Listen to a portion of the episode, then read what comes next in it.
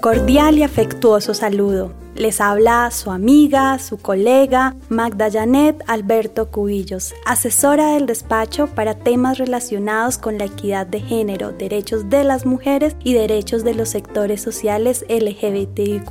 Queremos invitarles a escuchar esta segunda temporada que de manera muy especial desarrollará temas relacionados con la bioética, el trabajo y el enfoque de género. Escúchenos en el link de la Unipiloto Radio Online, miembro de la red de radios universitarios de Colombia en nuestro programa institucional El Mundo del Trabajo todos los jueves de 12 a 1 de la tarde y así conocer sus derechos laborales con enfoque de género.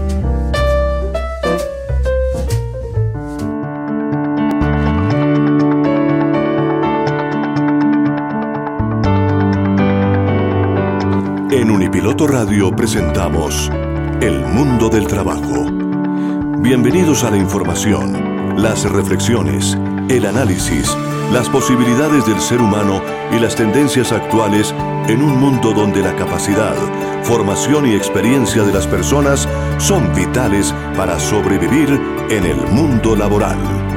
El mundo del trabajo. Un programa realizado en Unipiloto Radio bajo la dirección del abogado con maestría en bioética, Gabriel Ignacio Gómez Marín. Coordina Estefanía Gómez Castaño, estudiante de sexto semestre de negocios internacionales en la Universidad Piloto. Participación institucional de Tito Martínez Ortiz, voz oficial de Unipiloto Radio. Con ustedes, nuestro equipo de trabajo.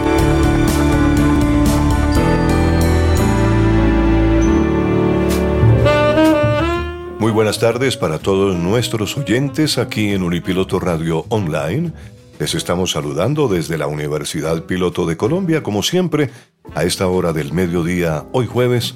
Les damos una grata bienvenida a escuchar El mundo del trabajo y la bioética laboral. Hoy con una invitada especial. Tenemos a la doctora Carol Vivian Herrera Rodríguez, de la Dirección de Derechos Fundamentales del Trabajo, Min Trabajo. Doctora Carol, bienvenida, muy buenas tardes para usted y gracias de antemano por aceptar la invitación de estar en este estudio de Unipiloto Radio Online, que es la radio de la Universidad Piloto de Colombia. Muy buenas tardes, ¿no? Encantada y muy agradecida con este espacio. Ustedes saben que el Ministerio de Trabajo está abierto para este espacio siempre. ¿Quién es Carol Vivian? ¿Qué hace? ¿Qué, ¿A qué se dedica? ¿Cuál es la profesión de Carol Vivian? Bueno, yo soy psicóloga, eh, soy especialista en gerencia social de la SAP. Em, me encargo en la Dirección de Derechos Fundamentales como referente del tema de trabajo sexual. Un tema realmente que muchas veces pensaría uno es tabú, hablar del trabajo sexual, ¿no? Pero, ¿qué es realmente el trabajo sexual, doctora? Bueno, el trabajo sexual, eh, de acuerdo a una de las tantas definiciones que hay, pero que para nosotros es muy importante, la, OIT, es una actividad que eh, eh, presta un servicio sexual y recibe a cambio un pago.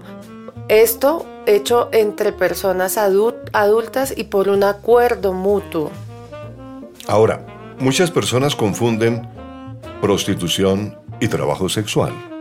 Sería muy bueno que usted nos ayudara a establecer una diferencia de esos términos. Bueno, eh, la prostitución en realidad desde la sentencia T629 de 2010, eh, la Corte nos dice que este término eh, lo cambiemos porque es denigrante, es discriminatorio, representa un estigma negativo para las personas que ejercen esta actividad y es cuando eh, por primera vez nos hablan de trabajo sexual. Nos refiramos a esta actividad como un trabajo. Hablemos un poquitico de las modalidades que existen de trabajo sexual y que se han identificado ya. Por ejemplo, ¿cuáles mm, podrían ser? Claro que sí. Mira, es muy importante decir que estas eh, modalidades las hemos conocido a través de un trabajo que hemos hecho con líderes y organizaciones eh, justamente de, trabajo sexual. Esta, esta matriz justamente nos la presentó una organización que se llama AstraSex.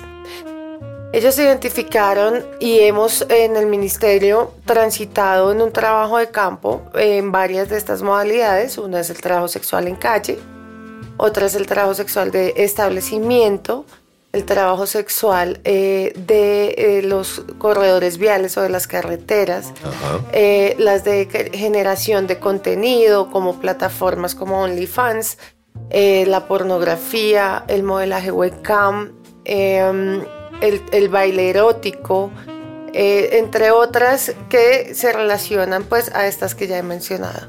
Hay una que me llama la atención y que pues no creeríamos que es un trabajo sexual, ¿no? Que es la dama de compañía. La dama de compañía, sí. ¿Cierto? Olvidé, mencionar. Porque la dama de compañía es una dama que eh, acompaña, como dice eh, realmente su, término de compañía, ¿no?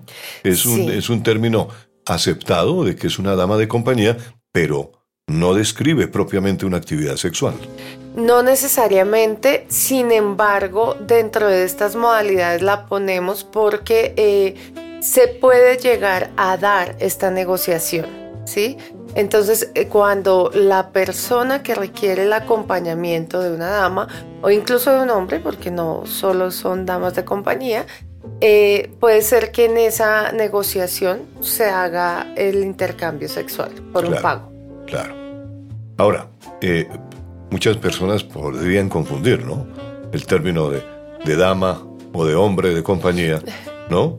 Se, puede confundir en el sentido de que están pidiendo una compañía para efectos de estar acompañado, claro. más no como trabajo sexual. Lo que pasa es que hay, entre estas modalidades, por ejemplo, encontramos también eh, en uno de los establecimientos el spa. El spa no habla de trabajo sexual explícitamente. Y si vemos otros tipos de establecimiento que podríamos conocer como eh, prostíbulos, por ejemplo, si vamos a ver su razón social, tampoco es eh, un, prostíbulo y tampoco es la prestación de un servicio sexual. Usualmente es venta de licor y hospedaje o eh, bar, ¿sí? No está explícitamente tampoco. Lo, se da ya es en la relación y en el ejercicio que hay al interior de la actividad. De acuerdo. Doctora Carol, mm, yo sé que usted es psicóloga nos, lo acaba de comunicar en el día de hoy aquí en el mundo del trabajo. Eh, pero yo pienso que usted, siendo una persona que está en el ministerio, ha tenido que estudiar eh, de cerca las sentencias de la Corte, ¿no es cierto? ¿Y, cuáles son los pronunciamientos que de la Corte Constitucional que ordenan la regulación del trabajo sexual? Hay aproximadamente eh, de los que hemos estudiado unos 12 pronunciamientos de la Corte. Hace más de 13 años que estamos en deuda en el Estado con este tema. Ah, ya llevamos 13 años. una de las sentencias hito es la sentencia T629 de 2010. Ahí es cuando la Corte Constitucional nos habla por primera vez de trabajo sexual y nos ordena al Ministerio de Trabajo y al Congreso regular la actividad y garantizar los derechos, dignificar el trabajo sexual. ¿Sí? A partir de eso, pues se vienen desarrollando otro tipo de sentencias por eh, tutelas que trabajadoras sexuales han ido eh, estableciendo por vulneración de sus derechos en, los sitios donde están ejerciendo su labor y la Corte sigue reconociendo estos derechos. Entonces, también tenemos la sentencia de 594, esta nos habla también eh, del espacio público donde pueden ejercer las trabajadoras sexuales de calle. Eh, también está la sentencia 310, que es una de las más recientes, por ejemplo, si nos ponemos a ver, esta es de 2022, se da en Duitama, Boyacá, y allí las trabajadoras sexuales, tanto transgénero como cisgénero, que están en calle, se sintieron agredidas por la policía y por el gobierno territorial y pusieron una acción de tutela donde la Corte ordena que se les tomen medidas pedagógicas, que se les enseñe cómo, cómo y dónde deben ejercer su labor, pero además le ordena al gobierno de, de, Duitama que establezca las zonas donde se puede ejercer trabajo sexual en su plan de ordenamiento territorial. ¿Sí? También está la sentencia T109 de 2021 que es la que nos habla de regular el modelaje webcam, el contrato laboral para las personas que ejercen modelaje webcam. Y aquí quiero hacer una precisión y es, no, aunque es una actividad en casi todas sus modalidades altamente feminizada, no solo mujeres ejercen trabajo sexual.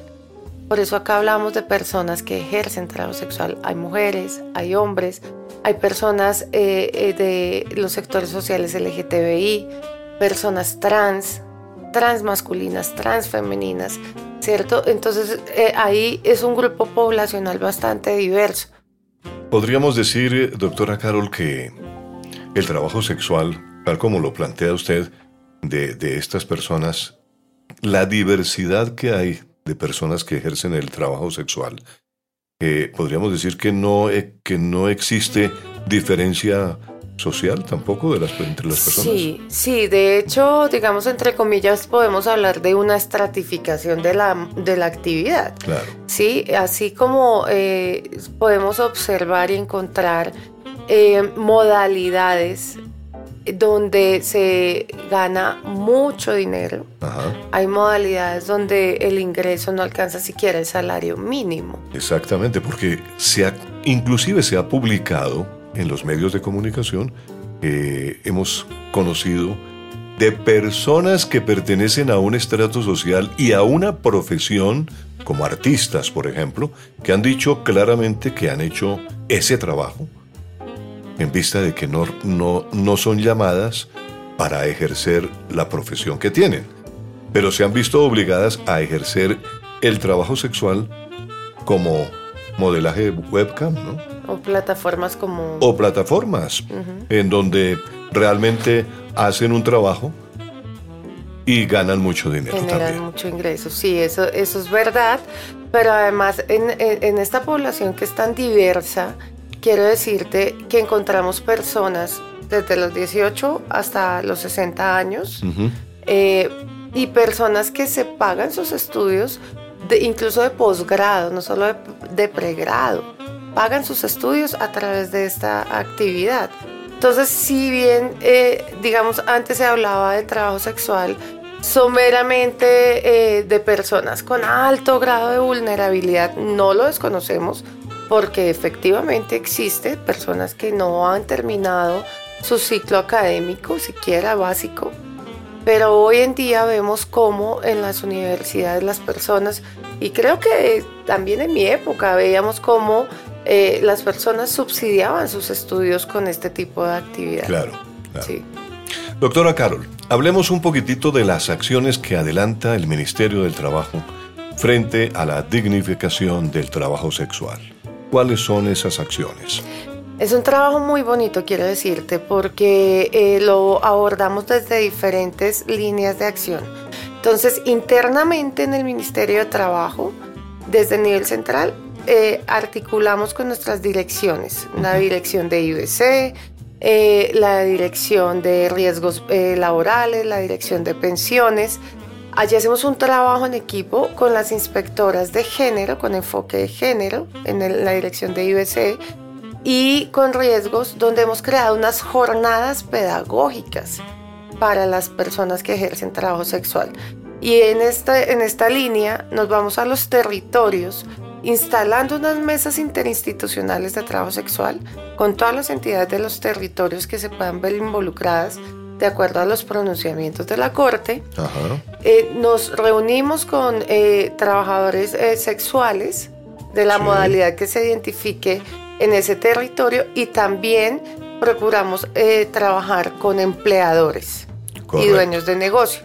Correcto. También, como te digo, hacemos estas mesas interinstitucionales para articular recursos, acciones, acciones afirmativas, eh, todo en el marco de lograr la dignificación del trabajo sexual. Eh, pero también nos sentamos con líderes, activistas y organizaciones de trabajo sexual que están en línea de la regulación, que están exigiendo que se regulen sus derechos. También además nos sentamos con el legislativo. Ellos nos piden apoyo técnico muchas veces para redactar proyectos de ley o que les revisemos los proyectos de ley que ya han radicado y están en la Gaceta, ¿cierto? Allí nos, nos sentamos. Y eh, de otra parte también nos hemos sentado eh, con algunos líderes eh, de la línea del abolicionismo. Entonces es para tener un panorama bastante amplio que nos permita tener unas líneas de acción concretas, porque así como reconocemos y hemos observado que hay, hay grupos que quieren luchar por la regulación, hay personas que se sienten totalmente vulneradas y que no han tenido ninguna otra oportunidad. Entonces acá trabajamos también en, construyendo una ruta de empleabilidad para estas personas que quieren salir de, esta actividad. ¿Sí? Y pues esto lo hacemos con el SENA, con el Servicio Público de Empleo, con nuestras direcciones eh, y estamos construyendo ese documento en este momento. El trabajo sexual es una actividad reconocida ya legalmente? No, no hay ley todavía. Y esta es una tarea que nos ordena la, la, Corte Constitucional, tanto al Ministerio de Trabajo como al Congreso. ¿Y cómo estamos frente a otras legislaciones? En, el mundo? no, pues realmente no ha sido regulado en ningún país del mundo, por lo menos en Latinoamérica. Hicimos un estudio del derecho comparado. En, eh, y en Latinoamérica no es delito el trabajo sexual, pero tampoco está regulado en la mayoría de los países. ¿sí? Entonces siento que nosotros sí estamos dando unos pasos más grandes a, acercarnos a una regulación. De, ¿Y cómo está el legislativo colombiano? ¿Está mm, receptivo del regular el trabajo sexual? ha habido varios proyectos de ley que nos han dado a conocer en el Ministerio de Trabajo que hemos leído, analizado y hemos hecho comentarios y conceptos, pero realmente no vemos una integralidad en estos proyectos de ley. Porque lo que uno ve, mm, por lo que usted no acaba de mencionar, es que la Corte Constitucional es la que ha tomado partido en esto. Sí. Con sentencias muy importantes en donde realmente se aclara que el trabajo sexual es una actividad que merece respeto, que merece eh, eh, toda clase de, pues de reconocimiento, ¿no? Por parte de la sociedad. Así es. Pero, eh, bueno, cuando salió la sentencia de modelaje webcam, hubo como recibimos en el ministerio como unos cuatro proyectos de ley. Pero nosotros no dimos un concepto positivo y es, digamos, independiente de lo que se proyecte y se haga en el, en el Congreso, no lo dimos porque no estaba integral, porque eh, no, no se veía la garantía eh, para las personas que ejercen en realidad. Pero sí han estado muy dispuestos algunos gremios de empresarios a escucharnos, a aprender, a estar en mesas de diálogo, a, dar propuestas para la regulación, ¿cierto? Entonces ahí vamos en ese camino. Pero hasta el momento eh, no hay ningún proyecto de ley que haya surtido todo el curso y que vaya avanzando, hasta el momento no. Por eso en el ministerio estamos construyendo lo que será en algún momento un lineamiento, una línea de política, que en este momento todavía no tiene ese título, ¿no? Pero ahí vamos. O sea que las diferentes modalidades de trabajo sexual que hemos visto en el programa hoy, podríamos decir, doctora Carol, que se están desarrollando eh, en forma sub... Eh, eh, eh, subresticiamente, ¿no?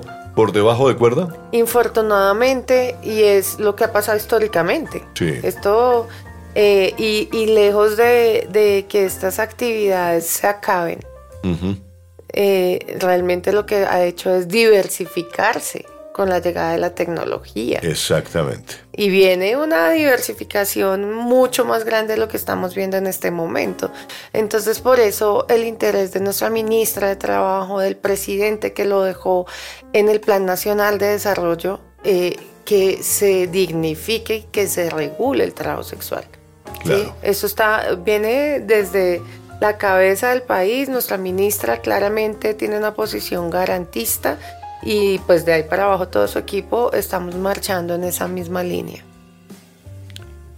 Doctora Carol, pues yo le agradezco inmensamente que haya venido hoy aquí a Unipiloto Radio, que estemos hablando con eh, la doctora Carol Vivian Herrera Rodríguez, una psicóloga especialista en gerencia social, con muchos años de experiencia trabajando con diferentes grupos poblacionales, con todas sus problemáticas particulares, como ella lo acaba de mencionar, y actualmente contratada en la Dirección de Derechos Fundamentales del Trabajo como referente de trabajo sexual. Es un tema, como lo estábamos hablando al comienzo, difícil de tratar, difícil de convencer, difícil de llegar a regularse, como lo acabamos de, mirar, pero me gustaría que usted nos diera una visión a cuánto tiempo podría estar un trabajo de esta naturaleza regulado.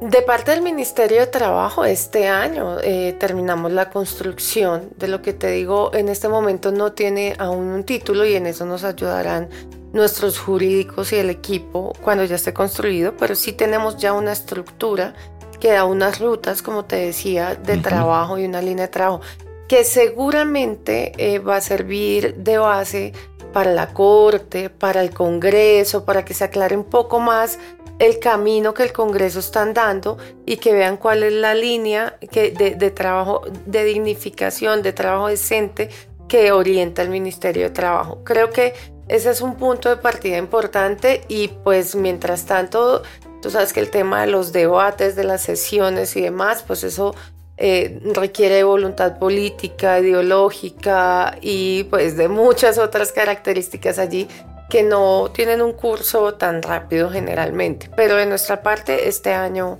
eh, tendremos esa construcción. Qué bueno. Doctora Carol Vivian, usted que es una persona que dentro de su experiencia eh, como psicóloga, ¿cuál es el principal problema que se puede vislumbrar en este en este tema de del trabajo sexual? ¿Cuál es lo más, lo más crítico? Yo diría en una sola palabra, vulneración. Sí. Vulneración en todas las direcciones porque em, no, no hay garantías. Las personas con las que hemos trabajado en diferentes ciudades del país, Bogotá, Soacha, Barranquilla, Medellín, eh, Cartagena, Cali, Muchas, pero muchas, muchas, incluso las que ganan mucho dinero, ni siquiera tienen una afiliación a salud.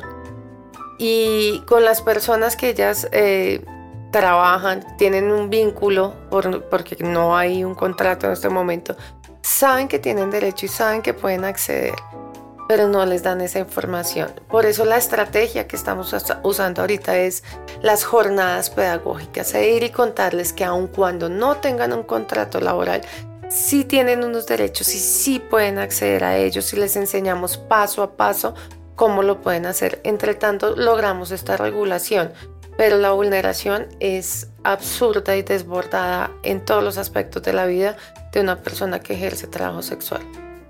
Y difícil para esas personas, de todas maneras, eh, enfocarse en un trabajo diferente, ¿no es cierto? llega un momento en que es difícil encontrar un trabajo diferente. Encontramos eh, diferentes eh, personas con diferentes tipos de pensamientos y orientaciones. Entonces hemos encontrado personas muy jóvenes que ganan mucho dinero y, e invierten en otras cosas, entonces adquieren finca raíz o tienen un negocio eh, relacionado con lo, con lo que hacen, entonces si está en trabajo sexual generalmente se arreglan muy bien sus uñas, sus pestañas, sus extensiones de cabello y ellas como que se dirigen también a hacer este tipo de negocios. O muchos modelos webcam terminan eh, creando su propio estudio ¿sí? Y, como generando otros emprendimientos. Sin embargo, también encontramos personas que, como te decía, ya no quieren estar más acá. Y, se, le, se le apuntan a, la forma en que les ayude a salir de allí. Y, lo hacen.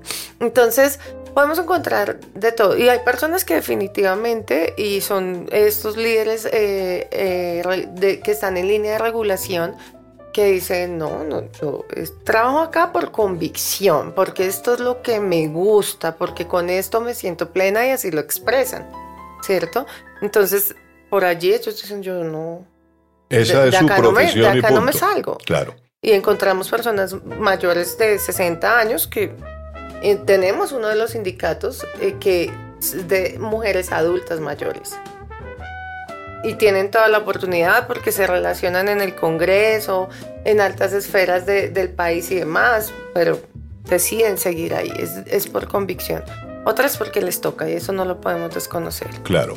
Doctora Carol, eh, de trabajador sexual o trabajadora sexual a ser una víctima de la trata, podría haber eh, mucha posibilidad.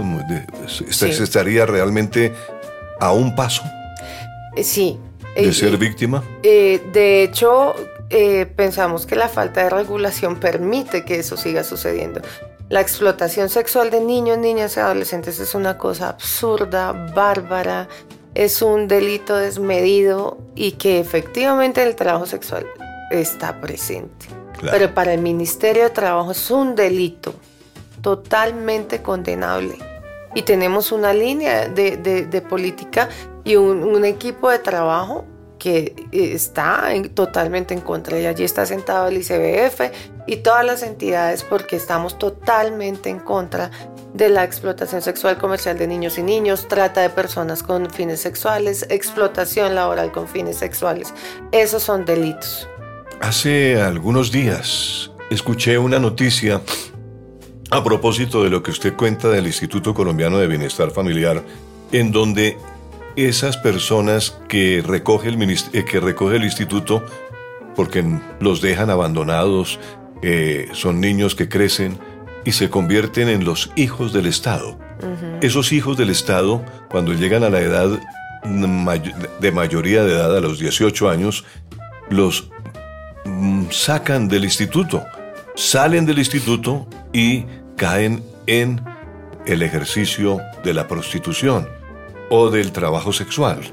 Te puedo, te puedo, hablar cercanamente del instituto porque trabajé 12 años allí. Exactamente. Pero eh, realmente hay un programa que se llama eh, de Proyecto de Vida que cuando ya van a cumplir eh, su mayoría de edad y crecieron con el instituto, los vinculan a la universidad. Y en este momento el instituto tiene hijos profesionales trabajando y demás. Si bien es cierto, hay otros que por diferentes circunstancias no se vincularon, no se fueron ni demás, pueden caer allí. Pero te quiero decir, no solo son los hijos del instituto. Hoy en día, con las redes sociales y la divulgación de estas eh, plataformas del modelaje webcam, los jóvenes piensan que lo más fácil no es salir a estudiar en la universidad, sino salir a ganar 50 millones de pesos en esto, con esta ilusión, sin conocer de fondo lo que, todo lo que implica. Claro. ¿Cierto? Esto eh, no es una actividad fácil como lo muestran en Instagram, en TikTok, eh, que muestran es las personas eh, jóvenes con lujos, fiestas, yates, viajes, ¿cierto?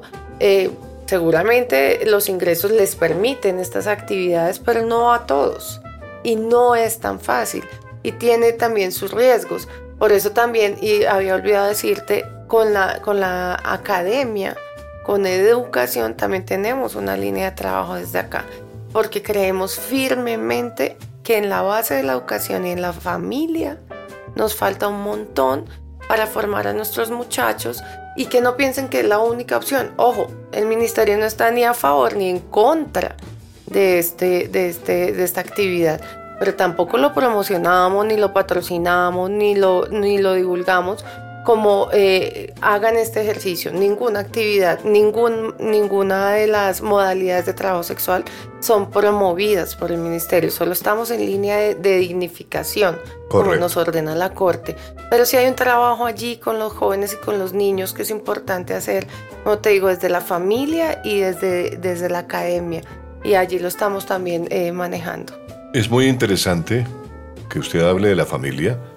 Yo soy abogado, experto en derecho de familia. Okay. Eh, y me preocupa mucho ese aspecto ¿no? que usted acaba de mencionar, que la, en, el, en, el, núcleo familiar, en la primera eh, sociedad que vive el ser humano, que es la familia, no se apliquen ciertos correctivos y ciertas orientaciones y sobre todo que se haga pedagogía, pero que se haga pedagogía en paz, porque hay mucha vulneración de derechos, ¿no? Que se presenta también dentro de las familias. Así es. Eh, y, esto es, es la base de todo, ¿no? Ahora, igual uno puede encontrar estos jóvenes que se vinculan a, los, a, los, a la generación de contenido de tipo sexual que como logran un, un alto ingreso, pues le cambian la calidad de vida, entre comillas, a sus familias. Claro. Porque logran adquirir una casa, pagar un colegio privado, pagar vacaciones y son los que se vuelven los proveedores de su hogar y en las familias ya desaprobado eh, tranquilamente. No, no es nuestra intención tampoco ni juzgarlo ni nada por el estilo, pero es la realidad de lo que nos han contado, donde hemos encontrado. En mi familia lo saben y lo aceptan porque yo soy el proveedor y es por medio de esta actividad. Entonces ven un beneficio allí, toda la familia lo ve y lo acepta, digamos, normalmente y digamos que no está, no está mal, pero también está bien que les enseñemos a los niños que les tengamos como un abanico de posibilidades, ¿cierto? Para que su decisión no sea eh, tal vez forzada por todo este tipo de ausencias, vulneraciones y demás.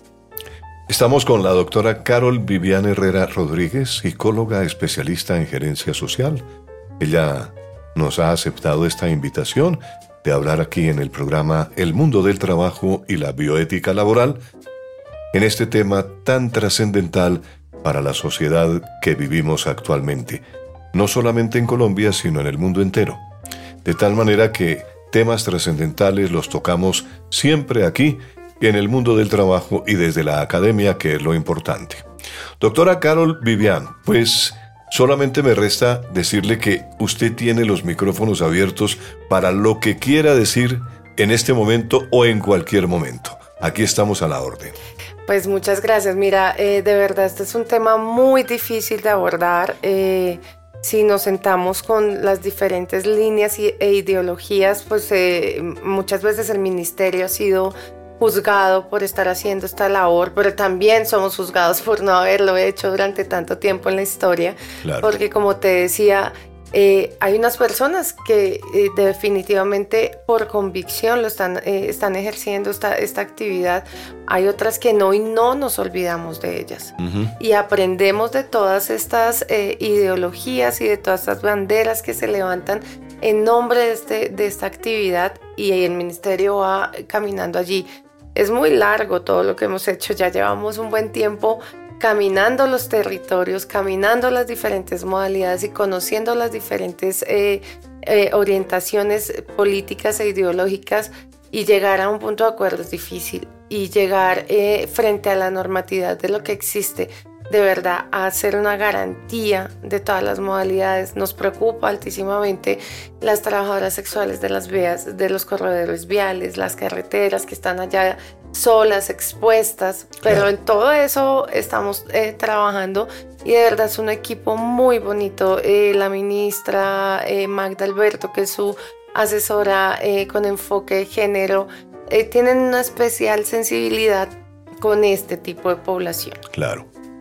Lo hemos detectado y realmente nos sentimos muy complacidos de que ministerio y academia hayan logrado esa identidad y un equipo hayan conformado un equipo para divulgar estos temas que son tan importantes desde el punto de vista de la academia. Eh, nos hemos ido metiendo en ese punto del mundo del trabajo que es tan difícil, ¿no? Y tal cual como lo hemos iniciado acá ya desde hace más de seis años, pues aquí en el, en el mundo de la academia tratamos estos temas con total libertad porque además pertenecemos a una universidad que fue creada por estudiantes para estudiantes, algo inédito en el curso de eh, el siglo XX, cuando eh, muchachos que estaban descontentos con lo que recibían en, eh, en la academia donde estudiaban, decidieron fundar esta universidad, que, valga la pena decirlo, nos da esa impronta que es importante, porque aquí tratamos los temas con mucha altura y por ello eh, traemos especialistas para hablar de esos temas. Es el caso de la doctora Carol que nos ha visitado hoy y a quien agradecemos realmente que haya aceptado estar con nosotros y hablar de estos temas que son tan importantes para nuestros oyentes, llevarles un mensaje y dejarles ese mensaje como algo importante, prevención y y sobre todo diciéndole qué es lo que está ocurriendo en el mundo para que los podamos identificar. Antiguamente era muy difícil, ¿no? A, nosotros, los viejitos, nos tocó un mundo completamente diferente, ¿no? Todo el mundo en el closet, como dice. Entonces era muy difícil, ¿no? Muy concreto, muy, muy difícil eh, eh, entrar a, debatir estos temas. Doctora Carol, pues ya, ya sabe usted que aquí tiene un puesto siempre que quiera eh, divulgar sus temas del ministerio. Muchas gracias. De hecho, eh, la propuesta con la que me voy hoy es que la Universidad de Caldas también nos contactó para hablar de modelaje webcam y eh, desde nuestro plan de trabajo hemos pensado en un foro académico que por supuesto con el trabajo que han hecho ustedes, Gabriel, que lleva un tiempo también hablando de, de, de, trabajo y de trabajo sexual, porque hay que reconocer este recorrido que él tiene acá eh, la Universidad Piloto sería súper importante para este foro académico. Así que claro que vamos a estar en contacto y molestando todo el tiempo por acá. Claro que sí. Aquí estamos a la orden, doctora Carol. Carol Vivian Herrera Rodríguez, nuestra invitada especial aquí en eh, El Mundo del Trabajo y la Bioética Laboral. Y llegamos al final de este espacio.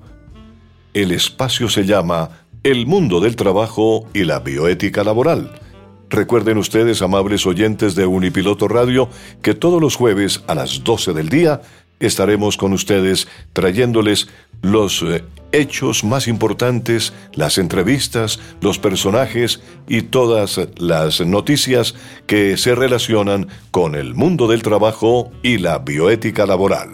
Hasta la próxima semana, amables oyentes, un feliz día para todos y sigan en sintonía de la radio del siglo XXI la radio de la Universidad Piloto de Colombia, Unipiloto Radio Online.